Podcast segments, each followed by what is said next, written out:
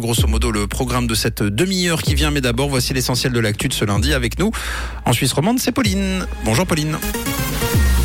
Bonjour Mathieu, bonjour à tous. Le Nutri-Score reste encore largement méconnu de la population en Suisse. Les troubles mentaux poussent les jeunes vers l'AI et un ciel voilé au programme ce matin. Le Nutri-Score reste largement méconnu par la population en Suisse. Il a pourtant été introduit il y a trois ans dans le pays et seuls 2,5% des Helvètes le citeraient spontanément pour évaluer la qualité nutritionnelle des aliments en faisant les courses. C'est ce que montre un rapport de la Haute École bernoise. Le Conseil fédéral a donc décidé de lancer une campagne d'information en 2023. Des améliorations sont également nécessaires.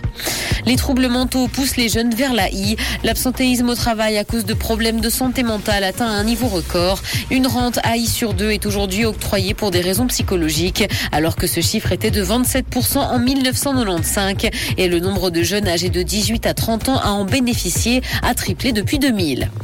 L'Union des villes suisses demande la généralisation du 30 km heure en localité. Cette vitesse doit devenir la norme afin d'éviter les nuisances sonores et ce alors que le trafic routier représente 80% des nuisances sonores justement. L'Union des villes demande donc la fin du cas par cas. Les coûts externes liés au trafic routier quant à eux estimés à 2 milliards 300 millions de francs par an dans le pays.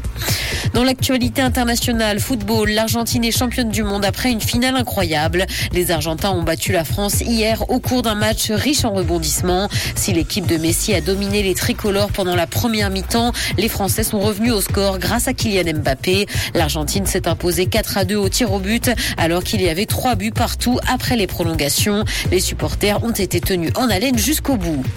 Le jeu mobile connaît sa première crise. Après des années successives de revenus en forte croissance, l'industrie va retomber en dessous de la barre des 100 milliards de dollars. Les revenus générés par les jeux mobiles devraient chuter de 6,4% cette année. Et cette baisse s'explique par la reprise des habitudes d'avant la pandémie, mais aussi par un pouvoir d'achat en berne à cause de l'inflation. Les coûts de la publicité ont quant à eux grimpé. Cinéma, Amazon va produire des films tirés du jeu Warhammer. Le géant de la distribution va investir sur le contenu inspiré du jeu populaire de plateau et de figurines de fantasy. Des dizaines de millions de figurines sont vendues chaque année à travers le monde. Aucune information sur ce projet d'Amazon n'a pour le moment été communiquée. Le ciel va se voiler progressivement et le temps restera sec. Côté température, le mercure affichera 3 degrés à Nyon et Yverdon, ainsi que 4 à Lausanne et Montreux. Bonne matinée à tous sur Rouge. C'était la météo, c'est Rouge.